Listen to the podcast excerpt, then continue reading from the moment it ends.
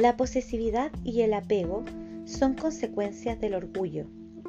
El apego es, por lo tanto, una causa potencial de sufrimiento, porque conlleva temor a la pérdida y con la pérdida volvemos a la apatía, la depresión y el dolor. Hola, continuamos con la lectura del libro Dejar ir del doctor David R. Hawkins con el capítulo El orgullo. Vamos.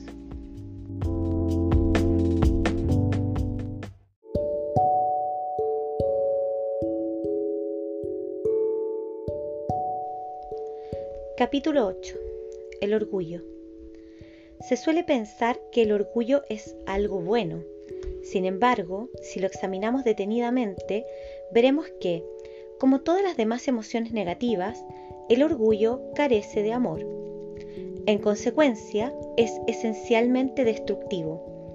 El orgullo puede tomar las formas de la sobrevaloración, la negación, la arrogancia, el alarde, la inflación, la vanidad, el egocentrismo, la complacencia, la distancia, el engreimiento, la presuntuosidad, el prejuicio, la intolerancia, la piedad, el desprecio, la implacabilidad, la malcriadez, la rigidez, la condescendencia o la crítica.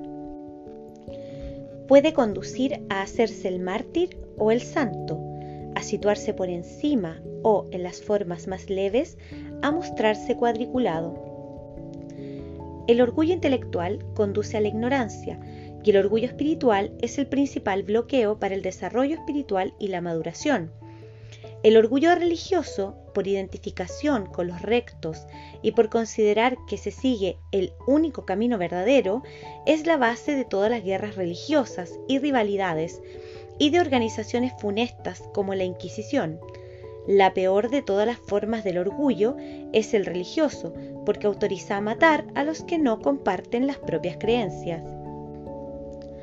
En todos nosotros, la sensación orgullosa de tener las respuestas bloquea el crecimiento. Es interesante que el ego de la mente esté dispuesto a sacrificar por su propio bien a todo el resto de la personalidad, con tal de no admitir que están equivocadas. Hay personas que literalmente dan su vida y están dispuestas a sacrificar cualquier cosa en el altar del orgullo, como en las guerras religiosas y las cruzadas. El orgullo masculino por los programas que la sociedad considera propios para su sexo, bloquea el desarrollo emocional y psicológico de la mayoría de los hombres. Ahora, algunas mujeres se están uniendo a las filas del orgullo sexual, lo que agrava el problema e intensifica la guerra de los sexos. La vulnerabilidad del orgullo. La persona orgullosa está constantemente a la defensiva, porque el engreimiento y la negación la hacen muy vulnerable. Por el contrario, la persona humilde no puede ser humillada porque ha soltado el orgullo, siente seguridad y tiene autoestima. Muchos tratan de sustituir el orgullo por una verdadera autoestima, pero esta no surge hasta que se abandona el orgullo. Lo que hincha el ego no produce fortaleza interna, al contrario, incrementa la vulnerabilidad y el temor en un estado de orgullo, nuestra energía se disipa debido a la preocupación constante por defender nuestro estilo de vida, vocación, vecindario, ropa, año y marca del automóvil, ascendencia, país y sistemas de creencias políticas y religiosas. La preocupación constante por la apariencia nos vuelve vulnerables a las opiniones de los demás. Cuando se rechazan el orgullo y la tendencia a engrandecerse, la seguridad interior toma su lugar. Cuando ya no nos sentimos llamados a defender nuestra imagen, las críticas y los ataques externos disminuyen y finalmente cesan. Cuando dejamos la necesidad de validación o de demostrar que tenemos razón, los retos a los que nos enfrentamos caen por sí solos. Esto nos conduce a otra de las leyes básicas de la conciencia. La defensa invita al ataque. Examinar la naturaleza del orgullo nos ayuda a liberarnos de él, porque ya no lo valoramos. Lo vemos como es en verdad, débil, se impone la máxima, el orgullo precede a la caída.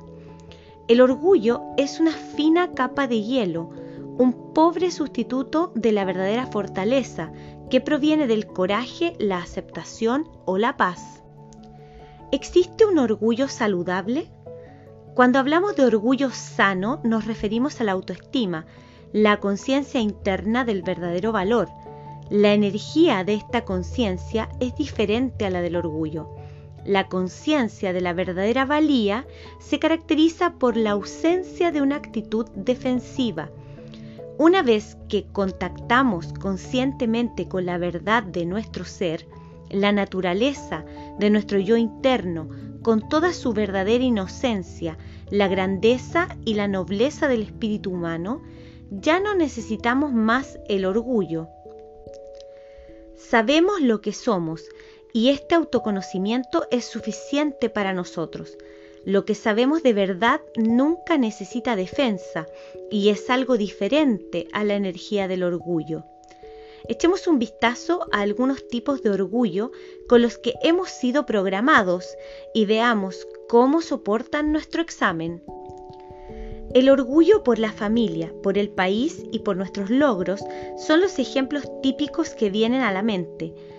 ¿Es realmente el orgullo la más elevada de las emociones humanas?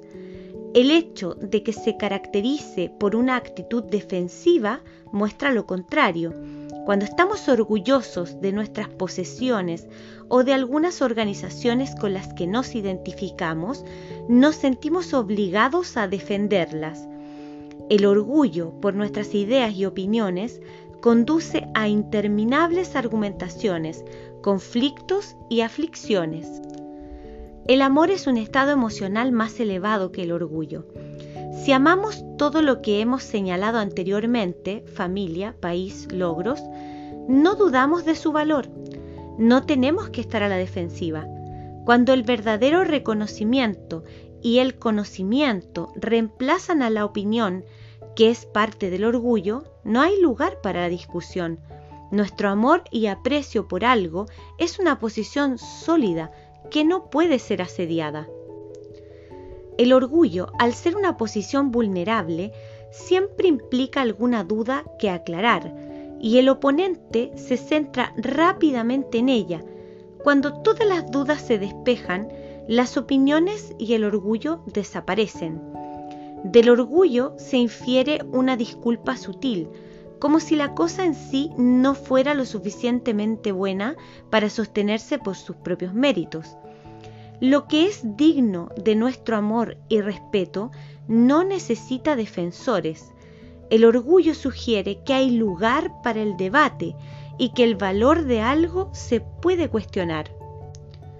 Cuando amamos algo verdaderamente y, por lo tanto, somos uno con ello, vemos su perfección intrínseca. De hecho, sus defectos son parte integrante de su perfección, porque todo lo que vemos en el universo está en proceso de devenir. En este proceso, su perfecta evolución es parte de esa perfección. Así, la flor a medio desplegar no es una flor imperfecta que necesite defensa. Por el contrario, su floración está procediendo con perfección precisa, de acuerdo con las leyes del universo. Asimismo, todos y cada uno de los individuos del planeta están desplegando, acrecentando, aprendiendo y reflejando esta misma perfección. Podríamos decir que el despliegue del proceso evolutivo se está llevando a cabo de manera precisa, de acuerdo a las leyes cósmicas. Uno de los inconvenientes de la posición orgullosa, como he dicho, es su vulnerabilidad esta invita al ataque. Por eso la gente orgullosa invita a la crítica y su vulnerabilidad explica el dicho, el orgullo precede a la caída. En el relato bíblico, el talón de Aquiles de Lucifer fue su orgullo, lo que lo hizo caer a pesar de la gran posición que había adquirido.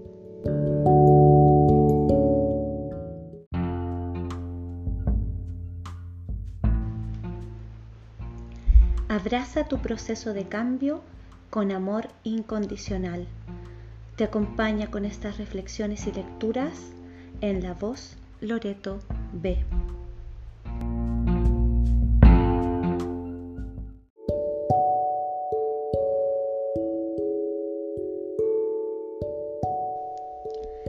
La humildad. El intento de suprimir el orgullo a través de la culpa no funciona. No es útil etiquetar la energía del orgullo como un pecado y suprimirla en nosotros por sentirnos culpables, ocultarla o pretender que no la experimentamos. Entonces, esa energía adquiere sutilmente una nueva forma, conocida como orgullo espiritual. No nos sentimos cómodos en presencia de los orgullosos. La arrogancia bloquea la comunicación y la expresión del amor. Aunque amamos a aquellos que están orgullosos de logros específicos, los amamos a pesar de su orgullo y no gracias a él. Sentirse culpable por el orgullo como pecado espiritual solo lo cristaliza. No es la respuesta. La verdadera respuesta consiste en dejarlo ir tras examinar su verdadera naturaleza. Cuando lo vemos tal como es, el orgullo es una de las emociones más fáciles de entregar. Para empezar, podemos preguntarnos, ¿cuál es el propósito del orgullo? ¿Cuál es su recompensa? ¿Por qué lo busco? ¿De qué aspecto de mi verdadera naturaleza tengo que darme cuenta para soltar el orgullo sin una sensación de pérdida? La respuesta es bastante obvia. Cuanto más pequeños nos sentimos por dentro, más tememos que compensar esa sensación interna de insuficiencia falta de importancia y ausencia de valor, sustituyéndola por el orgullo. Cuanto más entreguemos nuestras emociones negativas, menos vamos a confiar en la muleta del orgullo. En su lugar habrá una cualidad que el mundo llama humildad y que experimentamos subjetivamente como estar en paz. La verdadera humildad no cae en la paradoja de enorgullecerse de la propia humildad, ni en la falsa modestia que se ve con frecuencia en la vida pública. La falsa modestia es una pretensión de empequeñecerse con el propósito de que los demás reconozcan los logros de los que uno está tan orgulloso, porque se es demasiado arrogante como para presumir abiertamente de ellos. La verdadera humildad no puede ser experimentada por la persona que dice que la posee, porque no es una emoción. Como hemos dicho antes, la persona humilde no puede ser humillada, es inmune a la humillación, no tiene nada que defender, no es vulnerable y por lo tanto no experimenta ataques críticos de los demás. En vez de ello, considera la crítica como un mero enunciado de los problemas internos de quien la formula. Por ejemplo, si alguien dice, ¿crees que eres muy bueno, no? La persona humilde entiende que el otro siente envidia y que su pregunta no tiene una base real no hay razón para ofenderse ni necesidad de reaccionar. En cambio, la persona orgullosa considera esta pregunta como un insulto que hiere sus sentimientos y reacciona con un reproche verbal o incluso en algunos casos con violencia. La alegría y la gratitud. Dado que el orgullo a veces se considera un factor motivador, ¿cuál sería un sustituto de más nivel? La respuesta es la alegría. ¿Qué hay de malo en la alegría como recompensa por lograr el éxito en lugar del orgullo? El orgullo conlleva el deseo de ser reconocido por los demás. En consecuencia, si el reconocimiento no llega, se es vulnerable a la ira y a la decepción. Si logramos un objetivo determinado por el placer, el goce, el amor a la realización y la alegría interior que lo acompañan, somos invulnerables a la reacción de los demás. Podemos reconocer nuestra propensión al dolor si observamos el tipo de reacciones que esperamos provocar en los demás con nuestras elecciones y comportamientos. Esto incluye gestos, expresiones, estilo de vestir, el tipo de bienes que elegimos, la marca de coche que conducimos, la casa y el barrio en que vivimos, las escuelas a las que fuimos o a las que asisten nuestros hijos o las etiquetas de los productos que compramos. De hecho, si nos fijamos en la sociedad actual, vemos hasta qué punto se pone de manifiesto este orgullo absurdo. Ahora se colocan etiquetas en el exterior de muchas prendas y artículos personales, aún no ha llegado a las palas y rastrillos, pero podría ocurrir tarde o temprano. Nadie ha pensado todavía en ello, pero podríamos llevar ostentosamente palas y rastrillos por todas partes, con los nombres de sus diseñadores estampados en ellos. Esto apunta a otro de los inconvenientes del orgullo. Nos expone a la explotación. El orgulloso puede ser manipulado con gran facilidad Pagamos mucho dinero por cualquier estupidez. La situación actual es tan cómica que las personas se enorgullecen de lo mucho que han sido explotadas. En ciertos círculos es un símbolo de estatus alardear de cuánto se ha pagado por ciertas cosas.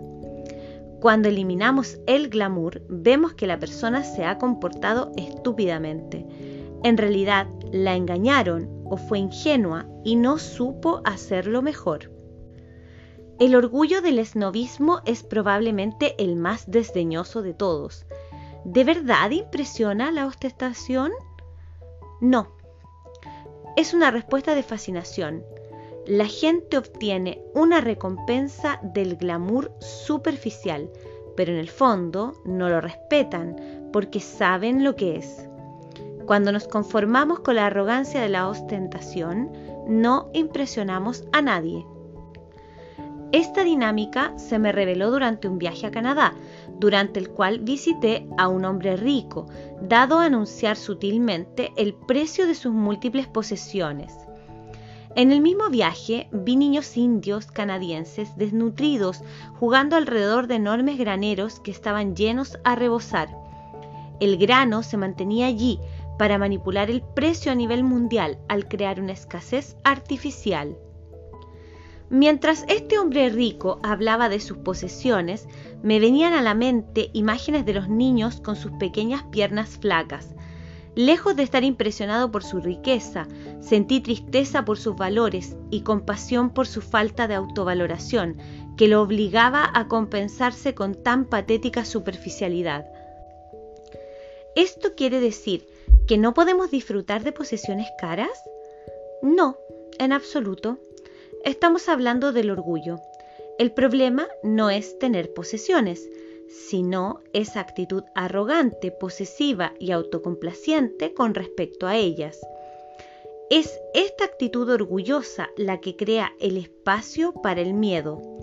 Ese hombre rico de Canadá tenía un sistema de alarma antirrobo muy caro. El orgullo, como todas las emociones negativas, engendra culpa. La culpa engendra miedo. El miedo implica una pérdida potencial. El orgullo, por lo tanto, siempre conlleva una pérdida de la paz mental. Lo opuesto al afán adquisitivo es la sencillez. La sencillez no implica pobreza material, se trata de un estado mental. Conozco una mujer que tiene millones de dólares y posee vastas propiedades. Sin embargo, como persona representa la simplicidad absoluta. Las posesiones reflejan lo que el mundo le ha brindado y ella se regocija, se regocija de su belleza. En consecuencia, nunca se le hace una sola crítica, ni los demás le tienen envidia. Lo que importa no es lo que tenemos, sino cómo lo hacemos nuestro, cómo lo encajamos en nuestra conciencia y el significado que tiene para nosotros. Curiosamente, Todas las propiedades de esta mujer estaban desprovistas de alarmas antirrobo o perros guardianes. De hecho, cuando se lo mencioné, ella respondió, si alguien realmente necesita tanto algo, que lo tenga.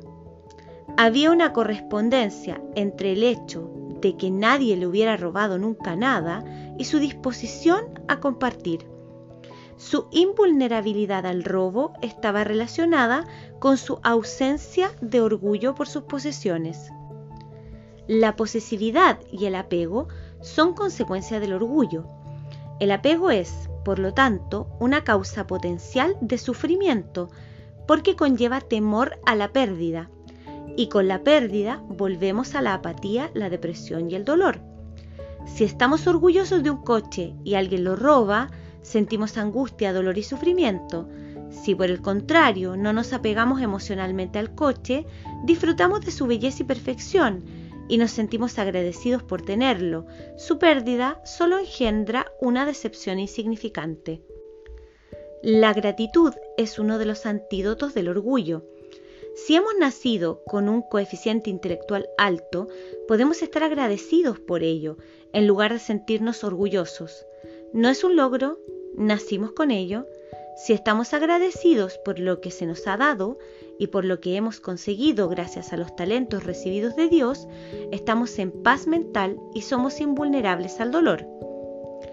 Es curioso y cómico comprobar que la mente humana adhiere orgullo a cualquier cosa que lleve el pronombre mi. Podemos sentirnos absurdamente orgullosos de las cosas más triviales. Cuando vemos lo cómico del caso, no resulta difícil soltar esta emoción. Paradójicamente, algunas personas son vulnerables al esnovismo inverso, se enorgullecen de sus gangas y conquistas de las tiendas de segunda mano.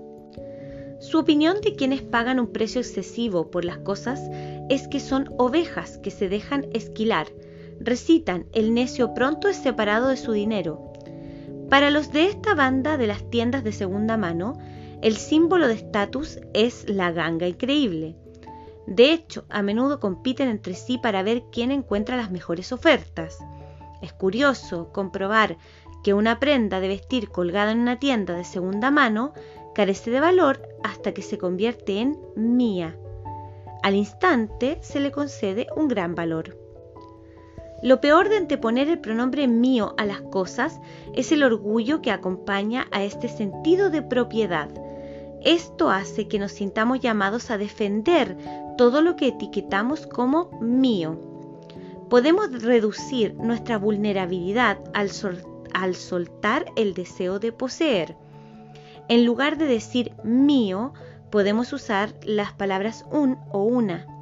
No mi camiseta, sino una camiseta. Si consideramos nuestros pensamientos como una opinión en vez de mi opinión, cambia el tono. ¿Por qué la gente se acalora tanto con sus opiniones? Es solo por esa sensación de propiedad. Si viéramos que solo es una opinión, ya no seríamos vulnerables a la ira orgullosa.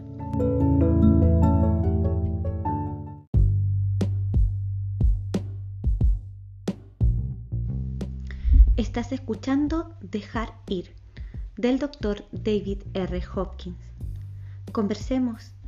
Envíame un mensaje o sígueme en mi Instagram loreto.b.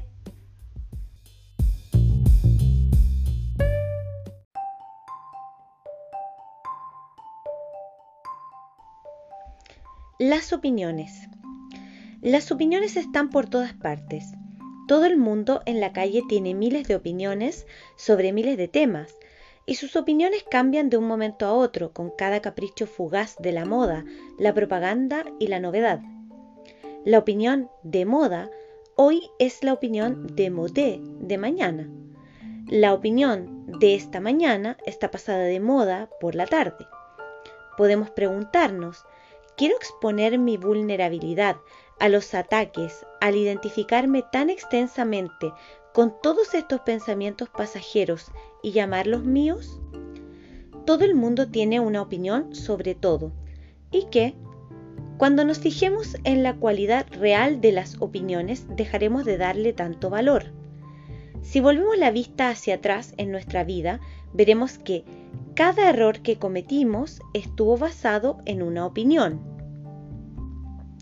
Nos volveremos mucho menos vulnerables si ponemos nuestros pensamientos, ideas y creencias, que son opiniones, en un contexto diferente. Podremos verlos como ideas que nos gustan o nos disgustan. Algunos pensamientos nos dan placer por lo que nos gustan, el hecho de que nos gusten hoy no significa que tengamos que ir a la guerra por ellos. Nos gusta un concepto en la medida en que nos sirve y disfrutamos de él. Por supuesto, nos dispondremos a descartarlo cuando ya no sea una fuente de placer. Cuando nos fijamos en nuestras opiniones, vemos que son nuestras emociones las que les dan algún valor. En lugar de sentir orgullo por nuestros pensamientos, ¿qué hay de malo en que simplemente nos encanten? ¿Por qué no amar un determinado concepto por su belleza, por su cualidad inspiradora o por su utilidad? Si vemos nuestros pensamientos de esta manera, ya no necesitaremos el orgullo de tener razón.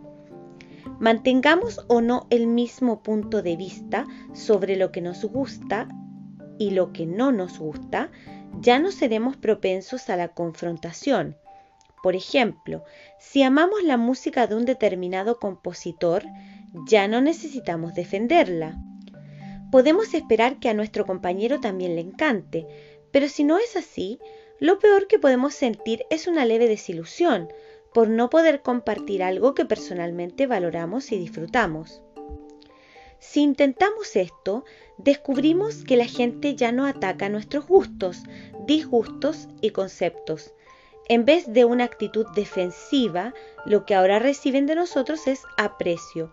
Ellos entienden que apreciamos ciertas cosas y por eso pensamos así, pero ya no nos critican ni nos atacan. Lo peor que podemos recibir es una broma o una actitud incrédula. Cuando el orgullo está ausente, también lo está el ataque.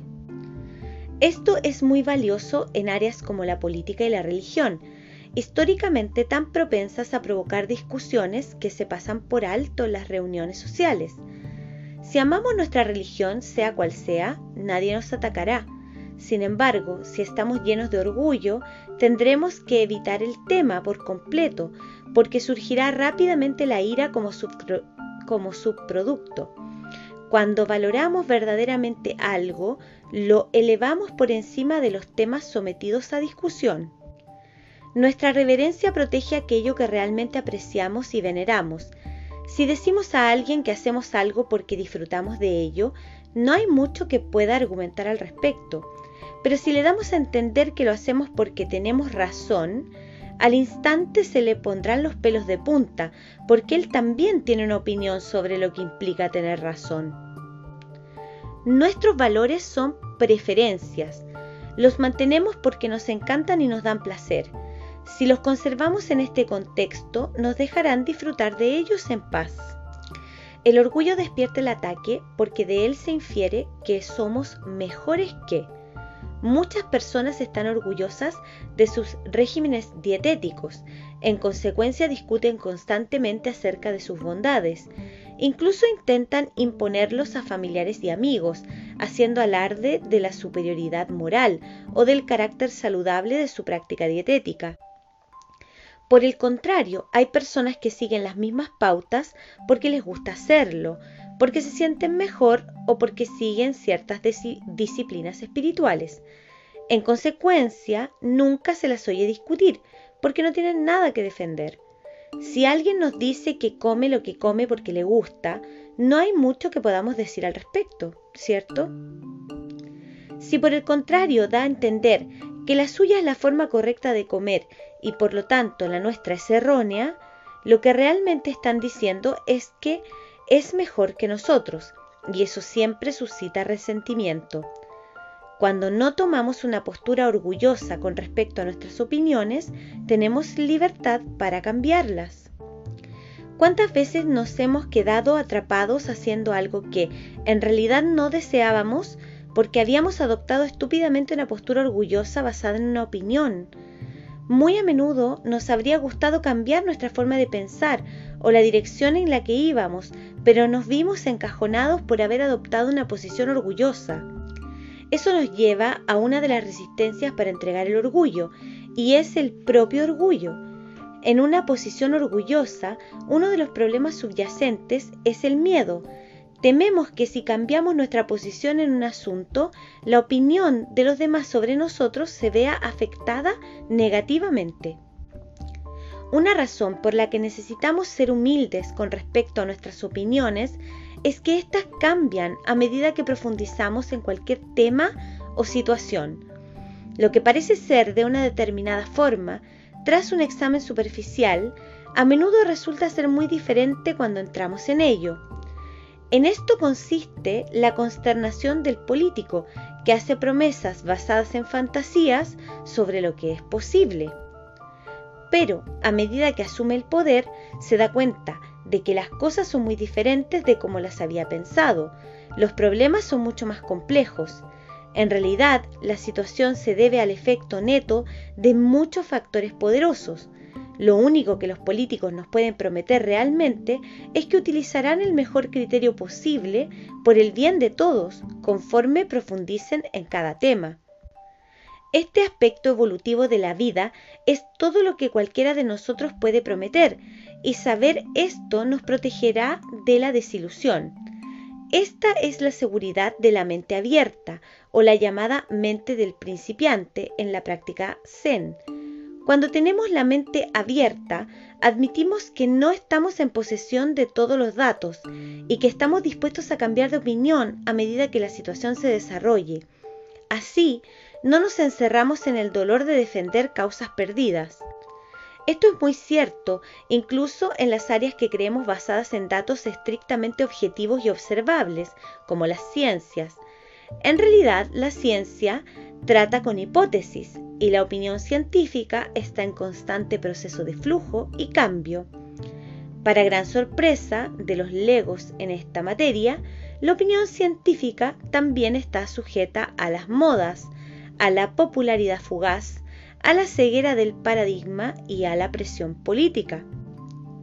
Por ejemplo, en el campo de la psiquiatría, la relación entre la nutrición, la composición sanguínea, la función cerebral y la enfermedad mental no ha sido muy popular en el pasado.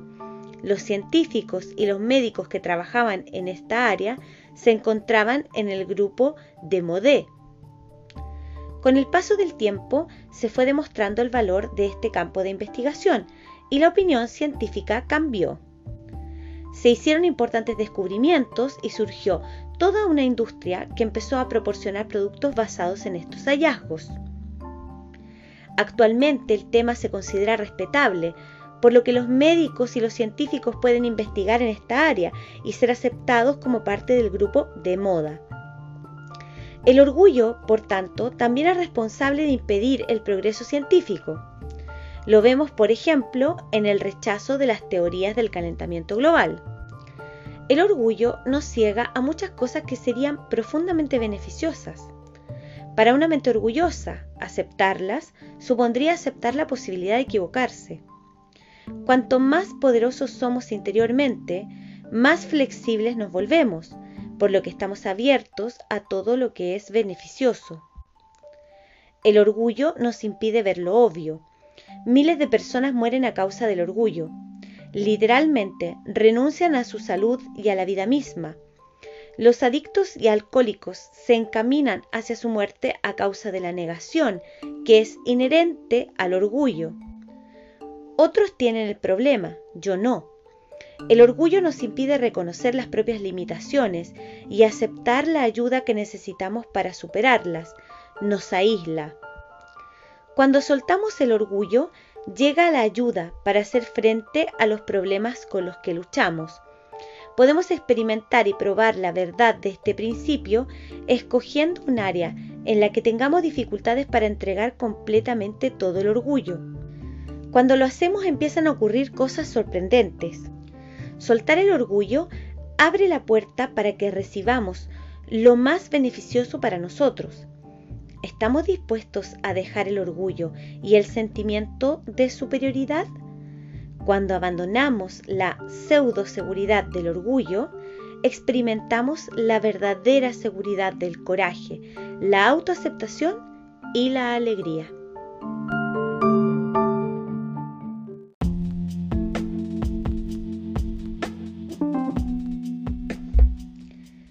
Cuando amamos algo verdaderamente, y, por lo tanto, somos uno con ello, vemos su perfección intrínseca. Que nos llenemos de amor y coraje para vivir en conexión total con el presente. Un abrazo afectuoso para todos y todas y la invitación a que sigan acompañándome y a compartir este podcast con quien creas que puede valorarlo. En la voz, Loreto B.